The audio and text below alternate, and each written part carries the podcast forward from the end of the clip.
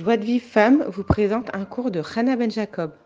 Alors on continue l'étude du jardin de la sagesse de Rav Shalom. Euh, donc, on était arrivé à un passage très très important. C'est le passage essentiel de l'histoire du sage et du simple et du livre Le jardin de la sagesse. Je vous réexplique, le jardin de la sagesse, c'est l'histoire du sage et du simple de Rabbi Nachman qui est commentée par Rav Shalom. Et euh, on avait dit que donc il y a un sage qui est très intelligent, qui a de très grandes capacités intellectuelles, mais qui se fie simplement à son intellect. Et on voit au fur et à mesure comment, en fait, il fait des choix qui ne sont pas les bons choix parce que il cherche pas quelle est la volonté d'Hachem. Euh, et maintenant, on est dans l'histoire du simple. Là, le Rabbi Nachman, il est en train de raconter l'histoire du simple. Le simple, euh, il est cordonnier. Euh, il n'est pas très bon cordonnier parce qu'il n'arrive pas. Il, a des difficultés intellectuelles. Euh, et même peut-être euh, manuel. Euh, et donc, bien évidemment, il a une parnassa limitée. Il mange que du pain et de l'eau. Il, boit, il mange que du pain et boit que de l'eau. Il a un manteau qu'il partage avec sa femme, mais il est tout le temps joyeux. Il accepte tous ses manques. Et là, on est au passage où Rabbi Nachman, il raconte que le simple, quand il avait fini sa chaussure, elle était triangulaire, il prenait cette chaussure, il dansait avec, et il disait comme elle est douce, cette chaussure, elle est plus douce que le miel. Et donc, cette histoire-là, qui, enfin, euh, c'est un conte, hein, euh, donc euh, quand on raconte ça, bon bah les gens ils disent oui, bon bah il est content de sa chaussure triangulaire. Mais derrière ça, il y a un message très puissant, et c'est ce message-là qu'on a on a abordé hier et qu'on continue d'approfondir aujourd'hui. Eh ben nous, qu'est-ce qu'on doit apprendre? C'est de la même façon que le simple. Il se réjouissait de ses défauts. Ses défauts, c'est quoi? C'est de ne pas savoir être un bon cordonnier, de réussir à faire qu'une chaussure triangulaire. Et ben, de la même façon que lui se réjouissait de ses défauts, nous, on chacun d'entre nous, doit se réjouir de nos défauts. Et c'est quoi nos défauts? C'est quoi notre chaussure triangulaire? Et ben, pour une personne, c'est un défaut corporel. Pour une autre personne, ça va être le fait d'avoir une femme dure. Chez une, chez une femme, ça va être le fait d'avoir un mari difficile ou avoir un enfant difficile. Ou une autre personne, elle a un père difficile ou une mère difficile ou euh, une famille difficile il, y a une, il, peut y avoir plein de types d'handicap qu'une personne elle peut vivre. Et chacun de nous il doit appliquer ça à sa propre vie à ses propres handicaps. Et euh, et il faut pas croire que euh, ça euh, faut, comprendre que ça s'applique dans tous les cas. Cette idée là de la chaussure triangulaire le fait qu'on a, on a des défauts dans notre vie, il y a des choses qui vont pas dans notre vie, il y a des, on a un handicap physique, un handicap intellectuel, et eh ben chacun d'entre nous, on doit accepter ce handicap, de comprendre que, euh, enfin, de croire du Nemunash Lema que Hachem il a fait aucune erreur et que justement nos défauts c'est les meilleures conditions qui vont nous permettre d'accomplir notre réparation, d'accomplir notre mission sur Terre et de réaliser notre réparation. Maintenant, il y a des gens qui vont se dire, oui, je suis d'accord qu'effectivement, il faut se réjouir de, de ses défauts. Mais moi, moi, moi, dans mon cas, le défaut que j'ai, je peux pas le supporter parce que euh, si je pouvais le supporter, je l'accepterais avec amour. Mais là, les conséquences, elles sont trop compliquées. Euh, je peux pas, je peux pas accomplir des choses importantes. Je peux pas être active dans de nombreux domaines. Donc, comment moi je peux danser euh, dans mon, dans, dans le cas de mon défaut? Alors, il nous explique que Hachem, il connaît tous tes manques, il connaît toutes tes pensées, il connaît toutes les conséquences de ton handicap. Et s'il te l'a donné, c'est que c'est uniquement dans ces conditions-là que tu vas pouvoir arriver à ta réparation. Et nous, qu'est-ce qu'on pense? On, on, se dit, moi, je peux pas être joyeux tant que j'ai tel handicap, parce que les conséquences, elles sont trop, trop embêtantes. Il y a, des, fois, on a, on, une personne, par exemple, elle manque de confiance en elle. Alors le fait qu'elle manque de confiance en elle, ça fait que euh, elle peut pas faire le travail qu'elle veut, elle peut pas, euh, euh elle, ose pas demander certaines choses et tout ça. Donc elle arrive, elle arrive pas à accepter ce, ce défaut qu'elle a en elle parce que les conséquences elles sont trop, elles sont trop, euh, elles sont trop euh, pénibles et donc ça et, et, et donc elle, elle, euh, elle, elle attribue son manque de joie à son handicap. Et elle dit que bah bah oui, je peux pas être joyeuse parce que les conséquences de mon handicap elles sont trop embêtantes. Et en fait c'est c'est faux parce que si maintenant la personne elle acceptait son handicap avec Emouna, alors elle accepterait aussi les conséquences de son handicap. Comme on voit le simple, la chaussure triangulaire, c'est une conséquence de son handicap. lui, il a un intellect limité. Il a réussi à apprendre que le métier de cordonnier. Et même ce métier-là, il n'a pas réussi à l'apprendre complètement, à bien l'intégrer, parce que il a, des, il a euh, un handicap intellectuel, on va dire, qui fait que à la fin, il ne fait qu'une chaussure triangulaire et donc il ne gagne pas bien sa vie. Et lui, il prend cette chaussure triangulaire qui, qui représente tous ses handicaps et qui, qui, est, qui est la conséquence de tous ces handicaps, il la prend et il danse avec. C'est-à-dire que nous, on peut pas dire, oui, je peux pas accepter, euh, moi j'accepte mon handicap, mais j'accepte, je, je suis pas joyeuse parce que les conséquences, elles sont trop lourdes pour moi. Non. Si tu acceptais ton handicap avec joie, tu accepterais vraiment les conséquences. Comme on le voit, euh, on l'avait vu dans le jardin de la foi, et là le il nous le répète, l'histoire de Shimshon. Vous savez, Shimshon, euh, il a, il s'est battu contre les Philistines, il a, les, les Philistins, il a, euh, il a sauvé le peuple juif, mais Shimshon, il était invalide de ses deux jambes. Et malgré tout, il a réussi à sauver tout, le peuple d'Israël. Le Maguide de Mézérich, qui était l'élève du Baal Shem Tov, lui aussi souffrait de ses deux jambes, et il a diffusé toute la Torah du Baal Shem Tov le rabbi Hanina ben Dosa.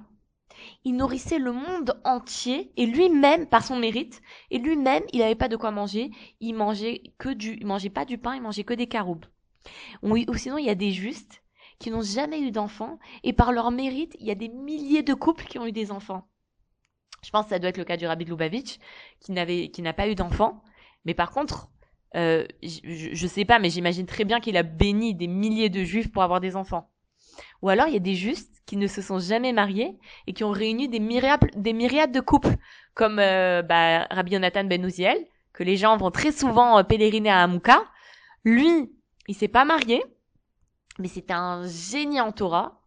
Et son tikkun, c'est de, c'est que, c'est de sa réparation, c'est de prier pour toutes les personnes qui vont venir sur son kéver et qui vont euh, demander que par son srout il se marie. C'est sa réparation. Donc grâce à lui, il y a des milliers de couples qui se sont euh, qui se sont qui se sont formés, mais lui-même il s'est jamais marié. Et c'est ça qu'on doit comprendre. C'est que des fois les gens euh, ils pensent qu'ils voient des tzadikim et ils voient qu'ils sont heureux de leur lot, ils se disent ouais c'est normal parce que lui tout est facile pour lui, lui toutes ses prières elles sont exaucées, donc oui c'est pour ça que c'est un tzadik et c'est qu'il est c'est pour ça qu'il est joyeux de son lot. C'est parce que c'est parce que tout est facile pour lui, lui c'est un tzadik qui demande à Hachem, Hachem il lui donne tout de suite. Mais c'est complètement faux, c'est le contraire qui est vrai. Ce qui fait de lui un tzaddik, c'est parce qu'il accepte tout avec amour, même ses souffrances, il les accepte avec amour. Et c'est ça qui fait de lui un, un, un. Et jamais lui, il a pensé qu'il était un tzaddik, et surtout pas au début de son parcours, où il a eu des souffrances et des souffrances. Jamais il a pensé que c'était un tzaddik. Et c'est comme le simple. Le simple, il se réjouissait de sa portion.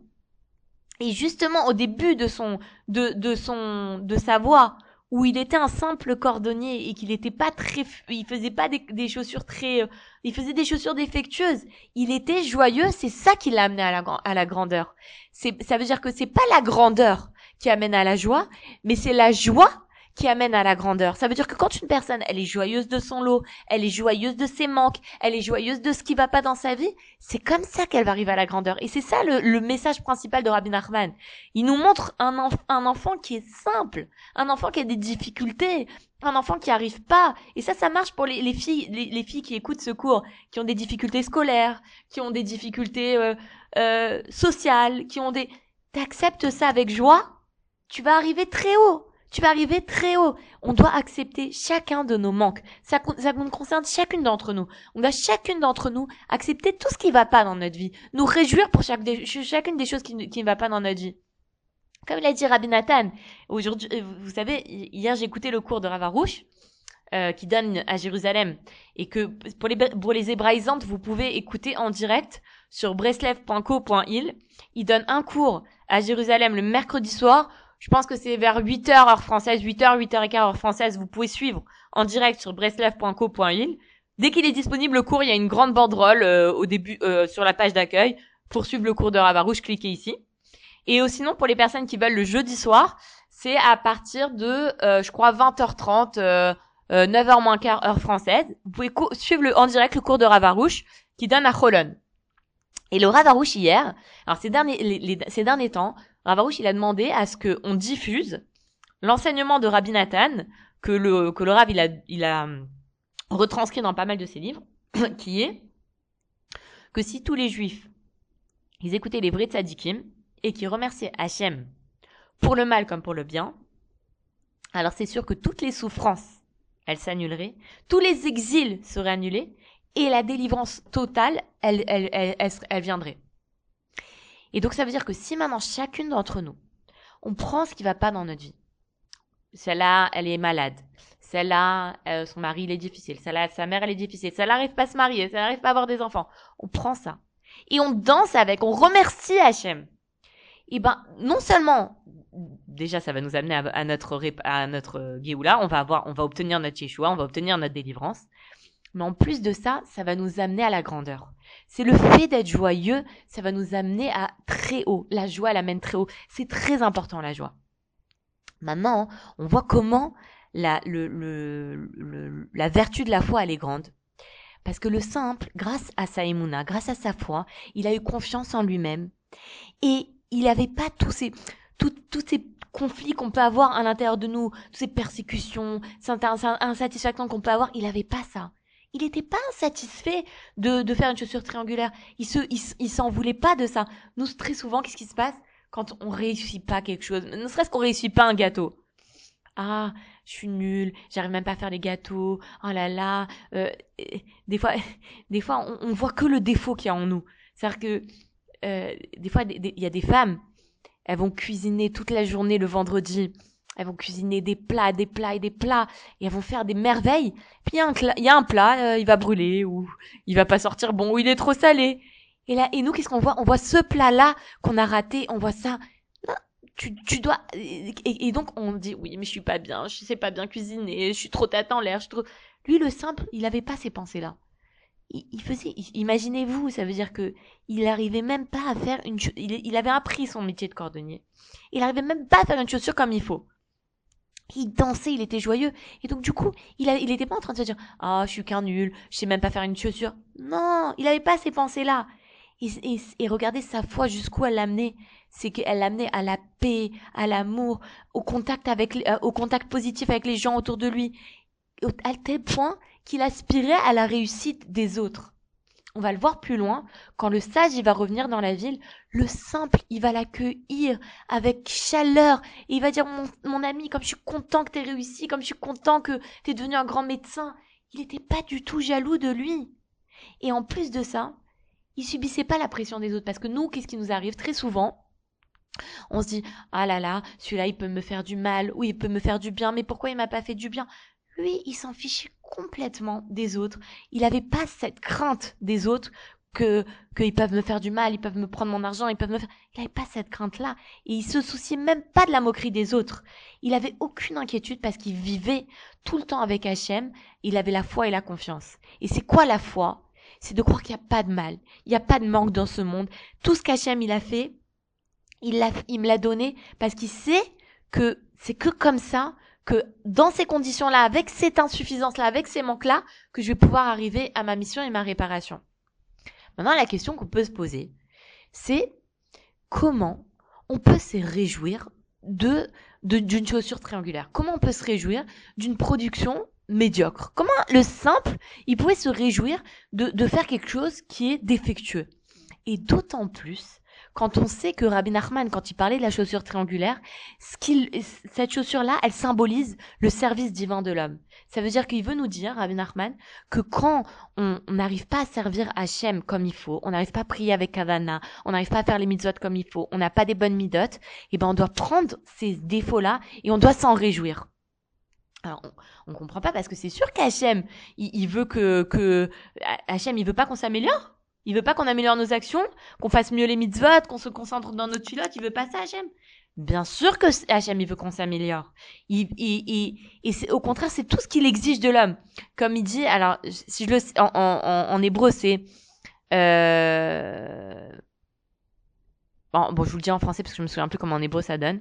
Et maintenant, Israël, ce qu'Hachem, ton Dieu, te demande uniquement, c'est de révérer. Ça veut dire, Ma Hachem Elokecha Shoel Mimcha, et là, je crois, qu'est-ce qu'Hachem il attend de toi? De le servir. Hachem il attend de toi de, de, de, le servir comme il faut. Mais aussi Hachem, il sait qu'on est rempli de défauts. Il sait qu'on a un Yetzerara. Et il sait que euh, qui peut pas attendre de nous un service divin parfait dès le début. Mais qu'est-ce mais, mais de là, on apprend quoi? On apprend que pour parvenir à, euh, à accomplir la Torah et à acquérir la crainte d'Hachem, il faut faire comme ça. D'un côté, il faut faire son maximum pour satisfaire la volonté d'Hachem.